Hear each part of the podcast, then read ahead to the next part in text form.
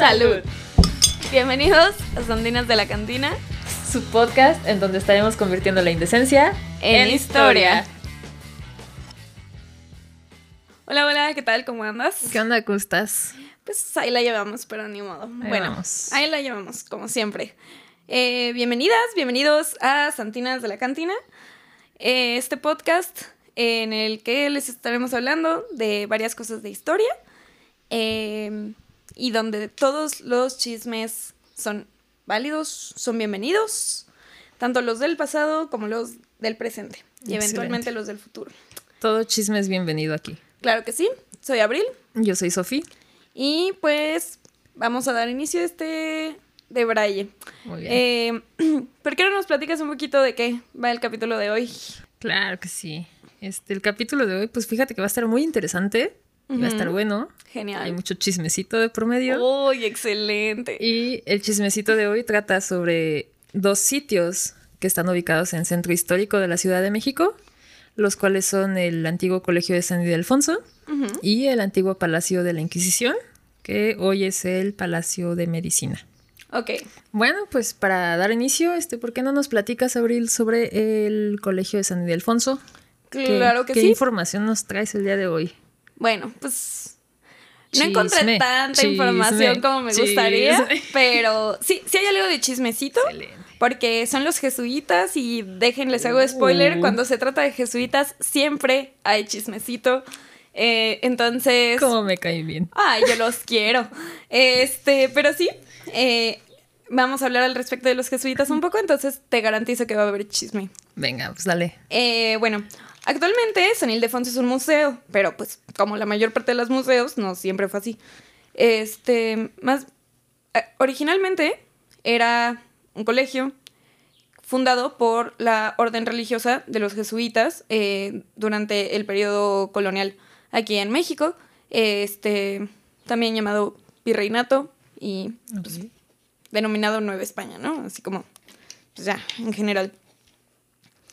Pero bueno, eh, esto fue fundado eh, en el siglo XVI por parte de esta orden, que por cierto, las órdenes religiosas o órdenes mendicantes son agrupaciones de monjes eh, y monjas que tienen tres votos eh, que tienen que cumplir al, al pie de la letra, que son la pobreza, la castidad y la obediencia, y Qué denso. Sí, sí, bastante denso. Y bueno, en el caso de los jesuitas tienen un cuarto voto que es la obediencia absoluta al Papa. Entonces, digamos que siguen las órdenes y las decisiones del Papa por encima de cualquier otra autoridad, no importa si es rey, presidente, nada. Y pues justo es esta razón la que hace que casi siempre que haya jesuitas de por medio va a haber bronca.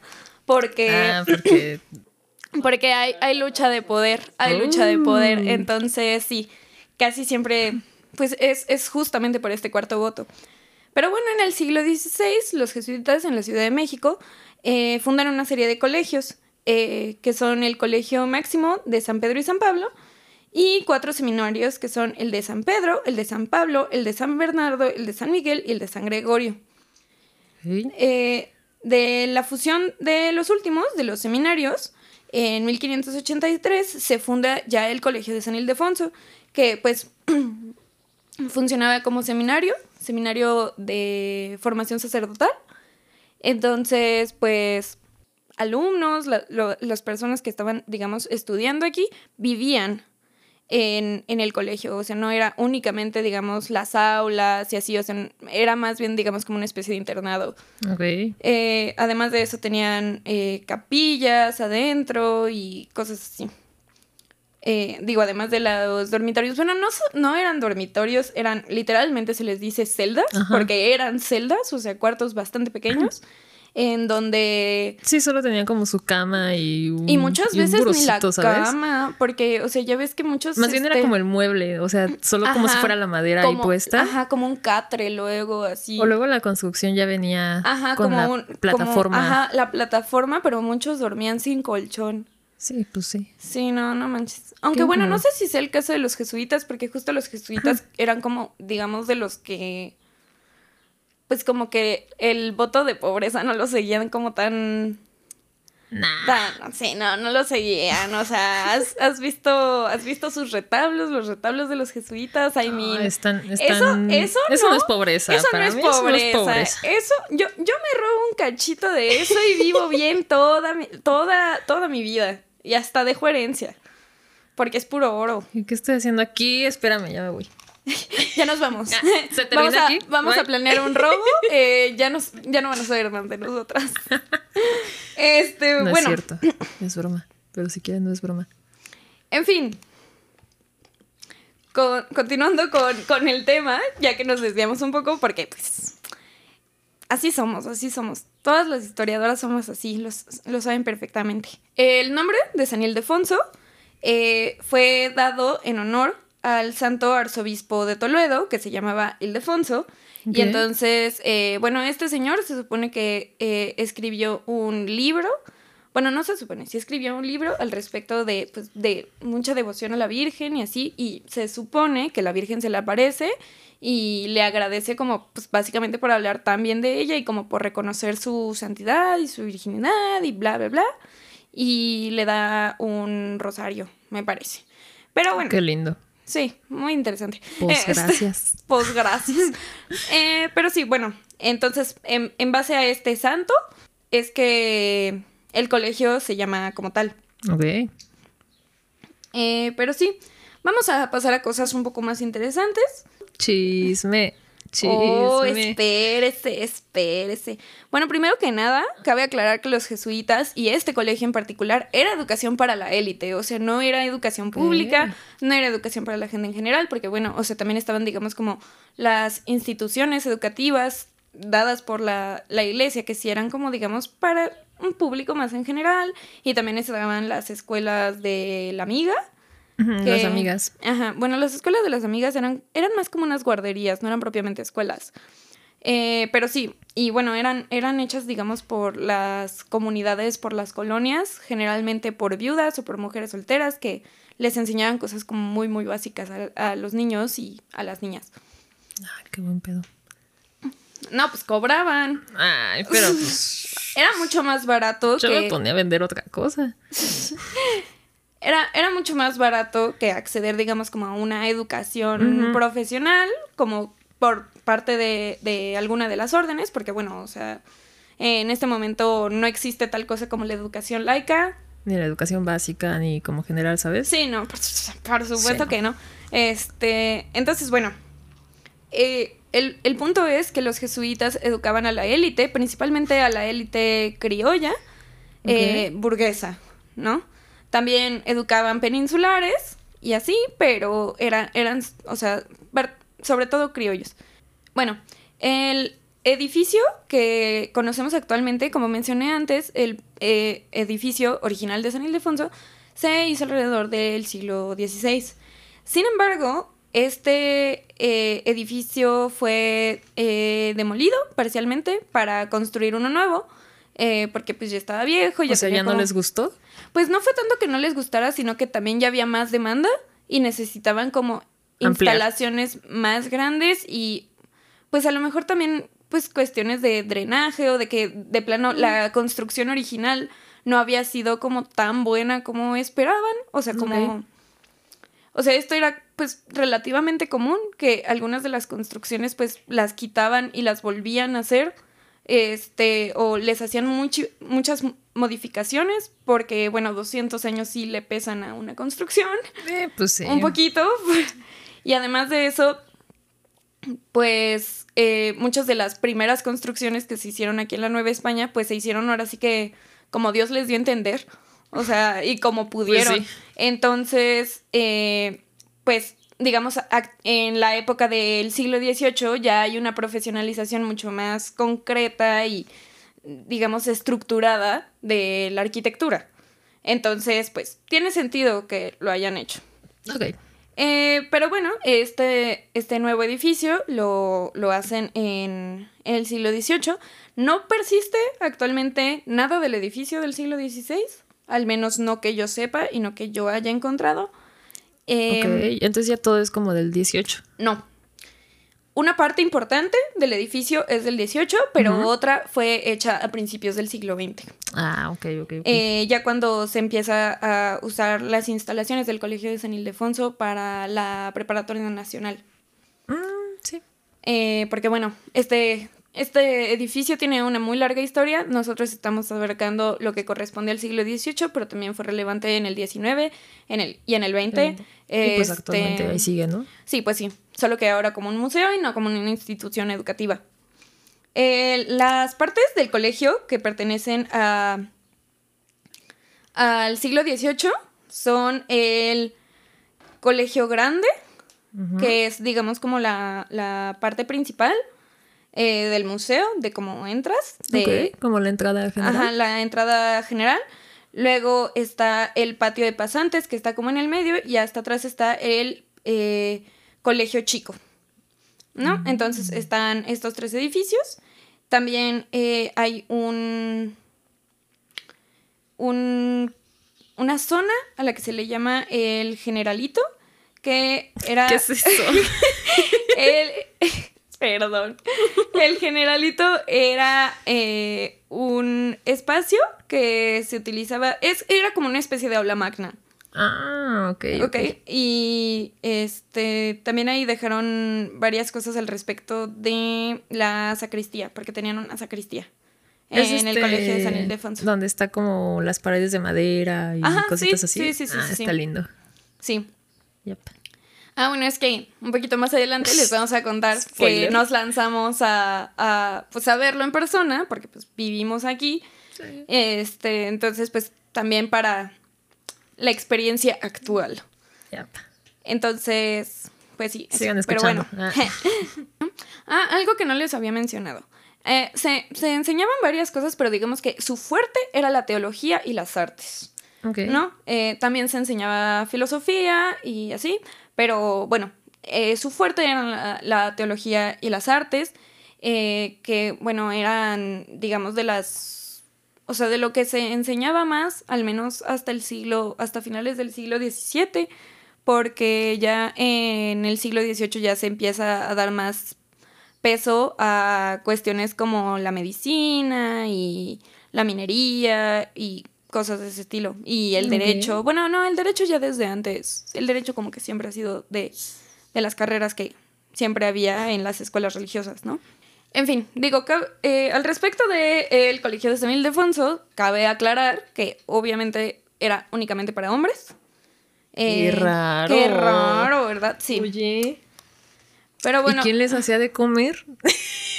eh, bueno, por lo que yo sé, no, no es el tema central, pero hasta donde yo sé, eh, bueno, había una gran cantidad de conventos en la Ciudad de México, sobre todo en el siglo XVIII. De hecho, en el siglo XVIII hay una sobrepoblación en los conventos. Wow. en la mayor parte de ellos. Y había múltiples conventos de monjas. De hecho, la mayor parte de las órdenes, eh, digamos, masculinas de monjes, tienen su contraparte femenina de Sí, monjas. sí, sí. Y bueno, generalmente eh, una parte del presupuesto eh, y de los ingredientes que obtenían de la huerta que tenían dentro de los conventos de masculinos eran enviados a los conventos de monjas, donde ahí se prepara hacían la, la comida. prepara la cocina en estas grandes, grandes cocinas.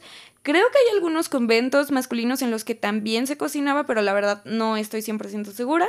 Digamos que en, en sí la tradición gastronómica sí gira mucho en torno a la figura de las monjas y es por eso que tienen estas cocinas así enormes y ollas gigantescas y es como toda la tradición dulcera. Sí. Entonces. Ahora que lo pienso, bueno, ahora que fuimos, no hay como ninguna sección especial que pareciera cocina. Sí, no. Pero seguramente, no sabría decirte cuál es, pero seguramente había un convento de monjas cerca eh, con el que tenían como este tipo de interacción. O sea, había, digamos, como un intercambio de, de ingredientes y de, digamos, servicios que se daban como mutuamente. eh, y eran órdenes hermanas, pero realmente no, o sea, hasta donde yo entiendo, no solían interactuar directamente. Ok. Es como que solo se la dejan ahí y ya. ¿sabes? Ajá, sí. Entonces era como esto y pues sí. De hecho, pues, o sea, una parte importante del presupuesto de un convento de monjas, de mujeres, Es para Eh, las es cocinas. para las cocinas porque no es únicamente lo que ellas van a consumir ni lo que van a consumir, digamos, los, los monjes, que sean, digamos, su orden hermana, sino que esta comida llegan a venderla y si no en las festividades religiosas, las monjas también están encargadas de preparar los alimentos. Eh, pues sí. Entonces, pues sí, sí, nos gusta la historia más este, gastronómica. Sí, aquí le gusta. Nos agrada. Sí, pero siempre que leo de eso me da hambre. Sí. Sí, no mal, la verdad es que Es que sí cocinan bien rico, güey. O sea, Sí. fuera de todavía siguen cocinando muy rico las monjitas. sí. Además, algo, algo, un dato que me gusta mucho es que en la mayor parte de los conventos de monjas tenían una sala a la que se le llamaba sala del chocolatero, que era específicamente para preparar chocolate. Porque tomaban mucho chocolate, o sea, esta idea de, de que la- las monjas y el chocolate y es real, o sea, tiene una base porque las monjas no únicamente, o sea, no era de, ah, tengo mis barritas de chocolate y ya las echo al agua, a la leche, lo que sea, y la muele y ya. No, no, no, o sea, estas mujeres preparaban el, de- el cacao tostado, desgranaban el cacao, lo tostaban y vendían ese chocolate o lo enviaban como regalos y ellas además casi siempre tomaban el chocolate, sobre todo porque los conventos son muy fríos. Ah, sí, sí. Entonces, el ay, ya se me chocolate- un chocolate. Hace un buen de calor, ¿cómo crees? Bueno, se me antojó, pero no para tomármelo ahorita. Hace muchísimo Ah, bueno, calor. sí, nos morimos. Pero bueno, Perdón. regresemos. Continúa. Perdón, me encanta la historia gastronómica. Ok, retomemos. Eh, Colegio de San Ildefonso. Mm, Para mm, hombres. mm, para hombres. Bueno, eh, tuvieron un gran auge, digamos que se volvió un colegio de mucho prestigio, no únicamente porque enseñaran a las élites, sino porque la gente que salía del colegio de San Ildefonso tenía un muy buen nivel y se asociaba como estudiar ahí con llegar a muchas veces, digamos, cargos importantes dentro de las eh, de la jerarquía eclesiástica, así como de incluso puestos políticos también. Entonces, eh, por esto era que era tan relevante el colegio de San Ildefonso. Sin embargo, pues con lo que no contaban es que el rey Carlos III de España eh, emitió una ley para la expulsión de todos los jesuitas de todos los territorios ¿Así más pertenecientes. porque sí? No, ahorita voy a eso. Pero bueno, Ah, todos perdón. los territorios de la Nueva España tenían un tiempo limitado, muy, muy poco tiempo, para salir de territorios de la Nueva España. O serían encarcelados y procesados por la Santa Inquisición. Y Pues, al punto de que los sacaran, me acuerdo, los desalojaban. Este, fue como que de un día para el otro, ¿no? O sea, No llegaron en acuerdo la si noche y para sacaron otro. y adiós. Creo que sin, no pudieron sacar como ni siquiera Sí, sus cosas muchas- ni nada. Creo que no fue el caso de todos, pero Sí, bueno. sí fue, sí llegó a suceder que literalmente lo sacaban así. Pues ahora sí que agarra lo que puedas y súbete a un barco y bye. Eh, en- sí, la verdad es que a los jesuitas les fue como en Les feria. embargaron la casa. Literal. Y pues en 1767 es que pasa esto. Se expulsa a los jesuitas, te digo, de todos los territorios de la Nueva España. Eh, bueno, de todos, los de todos los territorios de, pertenecientes a la monarquía española. Eh, entonces esto implicaba Centroamérica, Sudamérica, eh, Cuba, Nueva España, actualmente México, todo lo que perteneciera a la monarquía española, ya no podían estar los jesuitas ahí.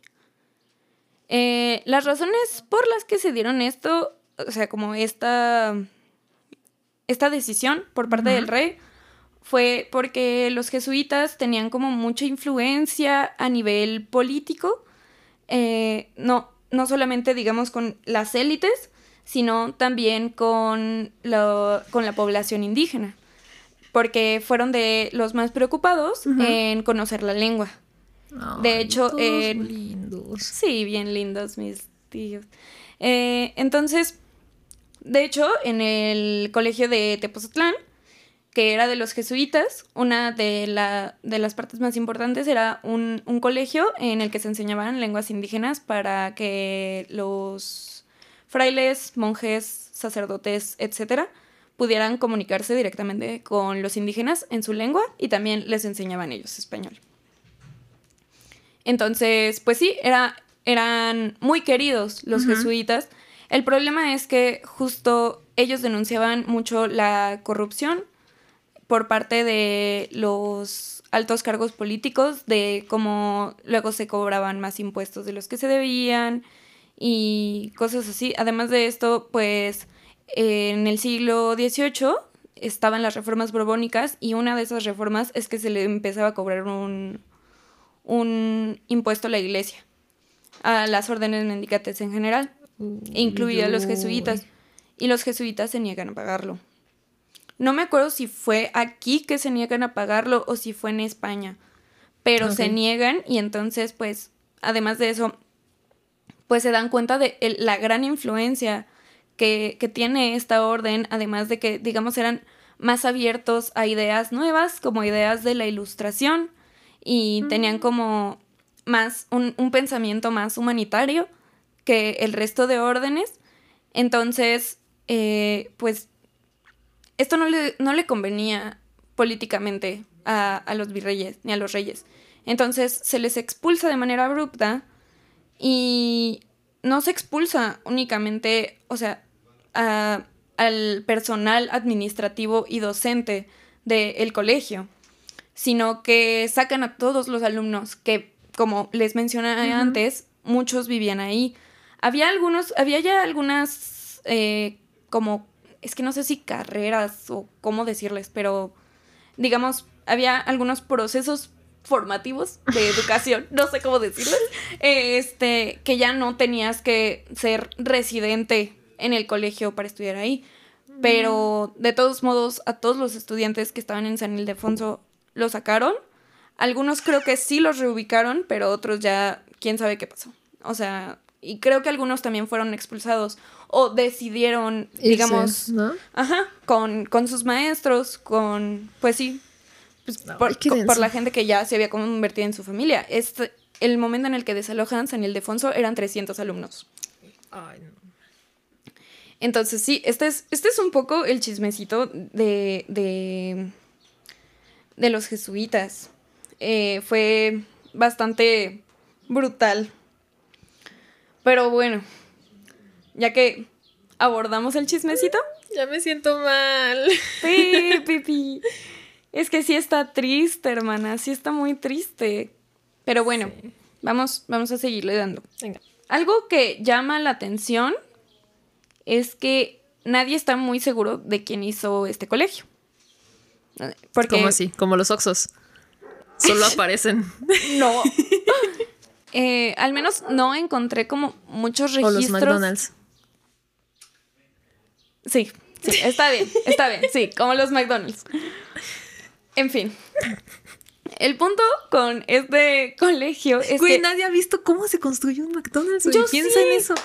Ay, tú vives ahí cerca, es diferente. Tú vives en el cerro, güey.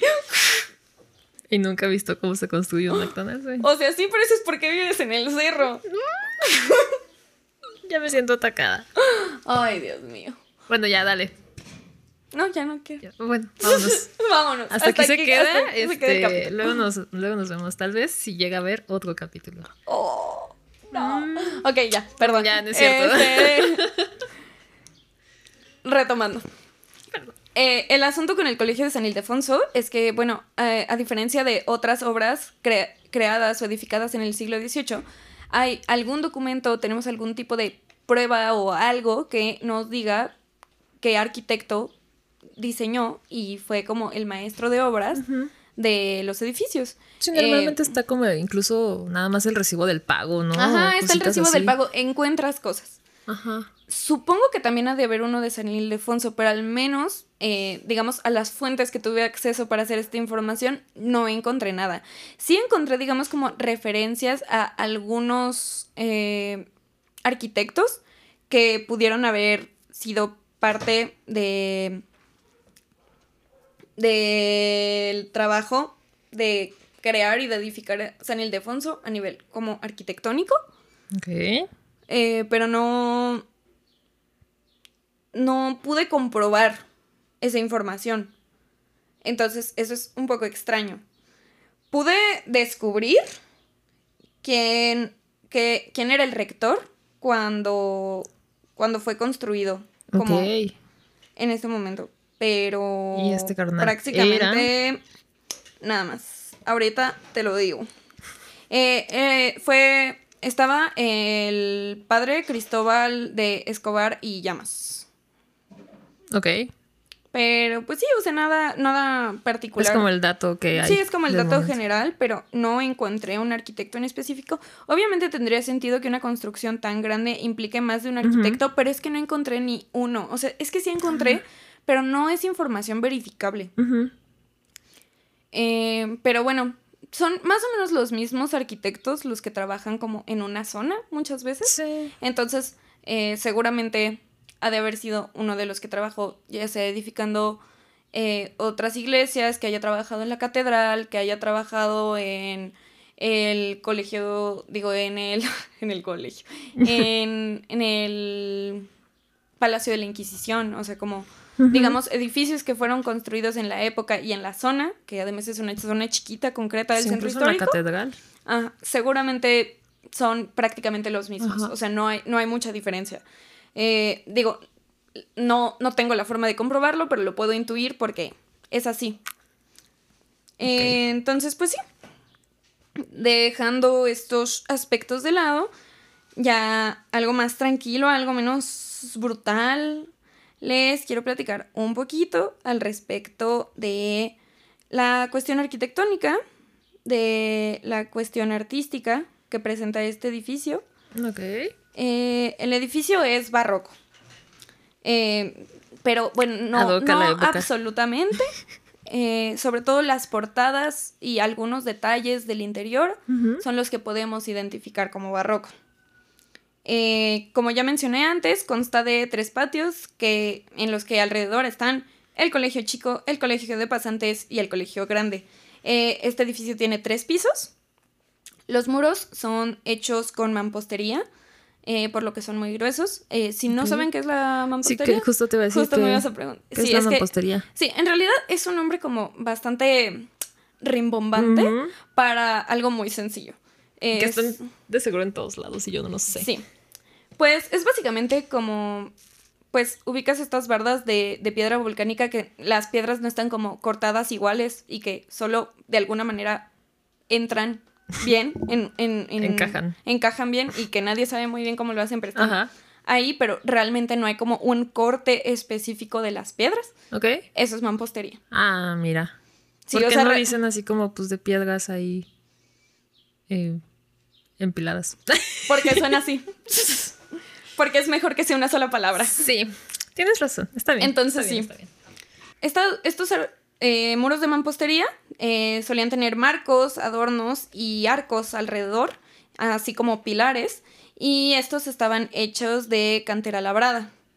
La cantera es un tipo de piedra caliza que es bastante abundante en el altiplano central de, de México. Eh. Entonces era como un material bastante Mm, mm, como accesible. asequible, sí. Es, es esta piedra bastante lisa generalmente, de un color gris oscuro o gris claro. Generalmente es así. Y bueno, es una, al ser una piedra caliza, es muy conveniente para hacer, digamos, este tipo de cosas como arcos y adornitos y marcos y bla, porque es muy fácil de trabajar. O sea, no, no es una piedra débil, o sea, sí es una piedra como fuerte, pero es fácil trabajarla, digamos, mm, labrarla. Ok. Este, como es que no para sé cómo- detalles y. Ajá, cosas como así. para, pues, pues sí, trabajar la piedra ¿eh? en general es fácil, entonces por eso se, se utilizó este material, que además era muy, es muy resistente, eh, cosa que pues es muy necesaria en la Ciudad de México para los temblores, porque pues los temblores no son algo nuevo, ¿no? Entonces, pues sí. El edificio tiene dos portadas, digamos, principales, que son las que corresponden al barroco.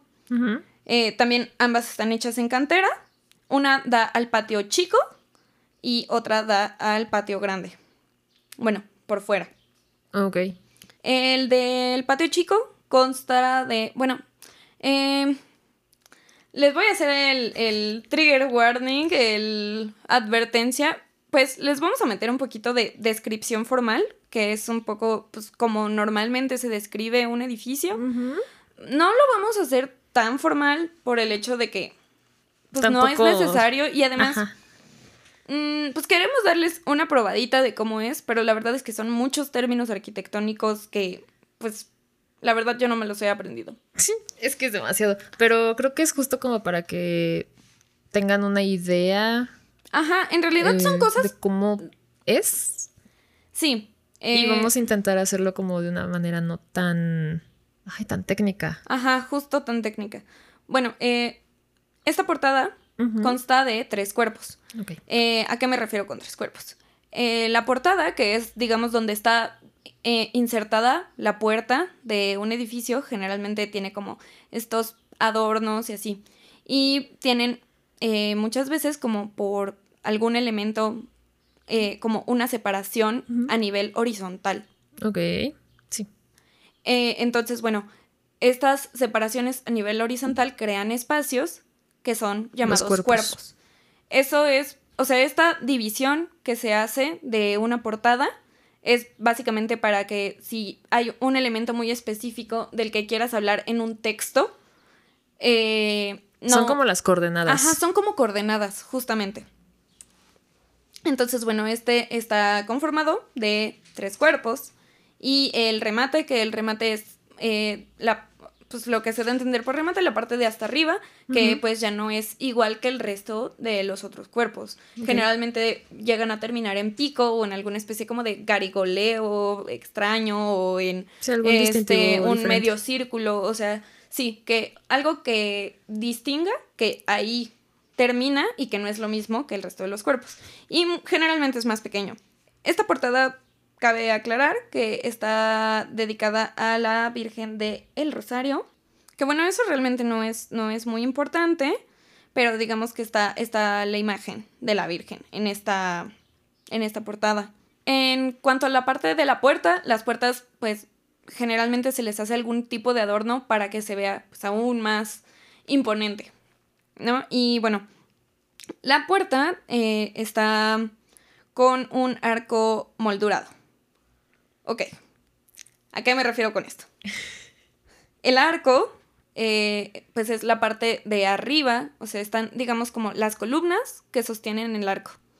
Y luego está, está, pues, este arco y, pues, este, hay muchos tipos de arcos. Hay arcos de medio Mm, punto, punto. hay arcos apuntados, hay arcos de muchos tipos, en los que no vamos a ahondar en este momento porque realmente no es... No es una clase de No términos. es una clase de términos, digo, o sea, si en algún momento, por alguna razón, que no sé por qué querrían eso, quieren no, que ¿eh? les expliquemos un poco de la terminología para descripción arquitectónica, podríamos hacerlo, pero la verdad preferiríamos no hacerlo. Sería bastante conflictivo, más porque no pueden vernos al mismo tiempo que estamos hablando. Justo, tendríamos que hacer como algún tipo de video, tendríamos que hacerlo en formato de sí. video para que sea entendible, porque si no es imposible. Sí, ¿no? Y aún así es muy complicado. Pero Igual bueno, si quieren saber como un poquito de terminología, les este podemos en algún lado ponerles las fuentes de varias fuentes donde puedan hablar de Sí, yo por ejemplo eh, tengo en PDF un diccionario Sí, ilustrado de arquitectura. Que eso me salvó en la carrera, ¿no? Sí. O sea, de verdad, ese tipo de cosas, si les interesa Rizo. estudiar algo de, de artes, de arquitectura, de historia del arte, consíganse un diccionario, ya sea en digital Sí. o en físico, porque de verdad lo van a necesitar. De verdad que lo van a necesitar. Pero bueno, el asunto con eh, el término de moldurado. Moldurado es. Viene de moldura, pero las molduras son básicamente cuando no es liso. Ajá. Eh, y bueno, estas molduras pueden cambiar mucho. Pueden ser eh, elementos como plantas, animales, a veces querubines, hay veces que solamente son como figuras geométricas. Digamos que depende mucho de, de, mm, la, del estilo arquitectónico. Eh, pero igual en el caso del barroco, sobre todo, siento que se mezclan un poco todos estos elementos en mayor o menor medida. Entonces, pues sí, como que, pues un arco moldurado es un arco que no es liso, básicamente. O sea, es Es que se complica la vida esta gente, de verdad. Pero bueno. Eh, pasando a la siguiente portada, porque pues la verdad la otra son como de eh, las columnas que tiene alrededor y eh, digamos en la, en la parte de, de la entrada, como qué tipo de columnas tiene, pero no, o sea, no, no, no tiene ningún sentido como que se los explique porque pues no, no, no es un elemento como que tenga peso en la imagen, Ok, ¿sabes? O sea, está bien. Algo que sí cabe aclarar es que esta portada tiene nichos. eh, que los nichos son como estos espacios así como. Como unas capsulitas dentro de la pared, como, unos, como Ajá, especies que de se anaqueles. hacia adentro. Ajá, como que se hace hacia adentro. Y ahí generalmente hay eh, figuras de santos eh, o de vírgenes. La mayor parte de las veces, en el caso de aquí, está la Virgen del Rosario. Ok. Y también tienen una figura de San Pedro con, con el niño, con el niño Jesús. Mm, vaya. Eh, entonces están, están ahí, están esta, esta parte, digamos, como escultórica. Lo, algo, algo gracioso es que en muchas iglesias eh, se tienden a robar los, eh, estas, estas estatuas que están en los nichos. Hay algunas que no entiendo cómo lo hacen, la verdad. Eh, también hay algunas que pues de plano se llegan a romper y así, pero es Ajá. muy común que se las roben. Sí. Muy, muy, muy Por común. eso muchas veces solo está como el, nicho, el espacio. Sí. Y ya. Y nadie sabe qué había ahí porque pues se lo roban. Sí, pues a saber. Hay veces que se puede intuir con Ajá. base al resto de la iconografía que tenga pues un, un edificio, pero Pero Pues pues, igual, saber, o sea, para pa' saber. investigar, ¿eh? quién sabe. La portada del colegio grande consta de dos cuerpos. Eh, en la parte como superior está el escudo real con las armas de Castilla y León en mármol. Y Eh. A cada lado hay dos eh, pilastras que, bueno, eh, eso sí se los voy a explicar porque es bastante común en el, en el barroco y hay de- delimitaciones del barroco que literalmente pueden estar determinados por una pilastra. Entonces se los voy a explicar. Una pilastra es básicamente un pilar que está metido en la pared. Eso es una pilastra. Y ya. Y ya. Y que no necesariamente, sobre todo ya en el barroco, cumple una función, eh, digamos, de... De estructura, de o sea, es no. meramente decorativo. A veces sí y a veces no. Ajá. Hay algunas que parecen ser decorativas y en realidad sí son estructurales. eh, y hay algunas que pues de plano son meramente decorativas. Entonces sí, en este caso tenemos a, a los lados, a los extremos, unas, unas pilastras que están, este, que son de estilo estípite, Ok. que las estípite son estas... Uy, es que no sé cómo explicarlo. Ay, las estípite es este, como que entre la columna tiene ciertos eh, adornos, detalles. Ujú. Es extraño. Sí, no, no, no, no se ok, puede. es como la columna, bueno, el la pilastra, Ujú. se me fue. Las este, pilastras, la y- diferencia de las columnas es que Ah, las sí. pilastras son cuadradas. Y las columnas, pues es como el circular. Sí, sí, es este un Es un cilindro. es un cilindro. Ajá. Este, Sí, pero. sé cómo se llama. Ay, no, no sé cómo he llegado tan lejos. No puede ser. Ok, Es que estoy como muy conflictuada de cómo poderlo explicar sin enseñarlo. justo, es, es complicado. ¿Sabes qué? Eso vamos a dejarlo de fuera. ¿Saben qué? Les dejamos la foto. Les dejamos la foto en nuestras redes sociales. eh, en todas nuestras redes, redes sociales estamos como Santinas Podcast. Excelente. Ahí, nos, ahí pueden encontrar. ¿Viste cómo deslicé Sí, ¿eh? eso? Muy Publicidad. natural. Eh, pero bueno. Además de esto, algo que caracteriza a esta portada es que hay un pequeño balcón eh, con un barandal de fierro forjado. Eh, entonces, digamos que este podía salir gente ahí. La verdad, no estoy segura de si tenía algún propósito en específico, o sea, porque Pues técnicamente no era una este, iglesia, pero a En lo mejor alguna celebración. a lo mejor alguna celebración o, al- o a lo mejor más bien por vigilancia, pensaría yo. vigilancia. Si llega el Didi y tienes que decirle aquí. Ay, Dios. Perdón. Te perdono, te perdono. Didi Virreinal. Ándale. Sería Vivi Reinal. Vivi Reinal. Es que ya sabes cómo soy y me das cuerda, Sofía, de verdad. Sabes que no me puedo tomar nada en serio y estoy aquí Ay, perdón. Intentándolo. Ya, ya, ya. Ya. Es que as- así nos manejamos. Así nos manejamos. Nos cuesta mucho trabajo como ser serias, la verdad. Y estamos muy calmadas. en Estamos serio, ahorita estamos calmaditas, la verdad. Pero bueno, Eh, continúa con el, la descripción Vivi Reynal. Ah, bueno, en, en esta portada hay una un relieve hecho en mármol que en donde está el patrono del colegio, que es San Ildefonso, en el que su- justamente está recibiendo este regalo por parte de la Virgen. que es- Ah, sorpresa. El rosario. ajá. Ah, mira. Que se- según yo es un rosario. O sea, a lo mejor es algún otro tipo de elemento utilizado en la liturgia religiosa. o- Puede ser no abril. sé. Es que bueno, para que ustedes, todos ustedes sepan, creo que no lo hemos mencionado. abril es cero religiosa, pero es, es, es nula la. Sí, o sea, hay, hay muchas cosas de las que yo no tengo ningún conocimiento, como de que tengo conocimientos, no los, o sea, no me sé persinar. Sí, ahí se Pa- lo sé. o sea, ese es como, digamos, para que se den una idea, no me sé persinar, no me sé el Padre Nuestro. Sí, no se sabe ninguna como oración ni nada más que decir que, que Dios te ayude. O sea, Casi, casi. Y, y lo extraño es que hago muchas referencias a Dios porque siento que es como ya algo muy cultural, ¿sabes? O sea, como que ya todo el mundo habla de Dios así como de, no, pero bueno. Sí, entonces hay muchas veces en las que me toca explicarle a Abril, incluso una, me conflictué bastante cuando le tuve que explicar a Abril que era un rosario. Entonces, este, pues, pues así. No es como que yo sea la persona más católica de este mundo, pero pues ahora sí que tuve conocimientos. Sí, pero es que como yo no, o sea, nunca fui en una escuela religiosa, nunca me llevaron a catecismo, no estoy ni siquiera bautizada.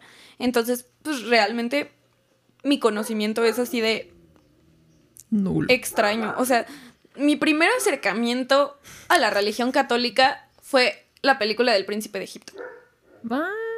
Y lo veía como una película, o sea, no sabía, no, no entendía que eso era como parte de una, Religión. una religión y una creencia genuina, real, porque lo vi como una película, ¿sabes? Entonces, Pensaste que era ficción y lo, y ajá, lo yo, llevaron yo demasiado pensaba lejos. que era ficción, así yo como de, no, pues, pues sí, ¿no?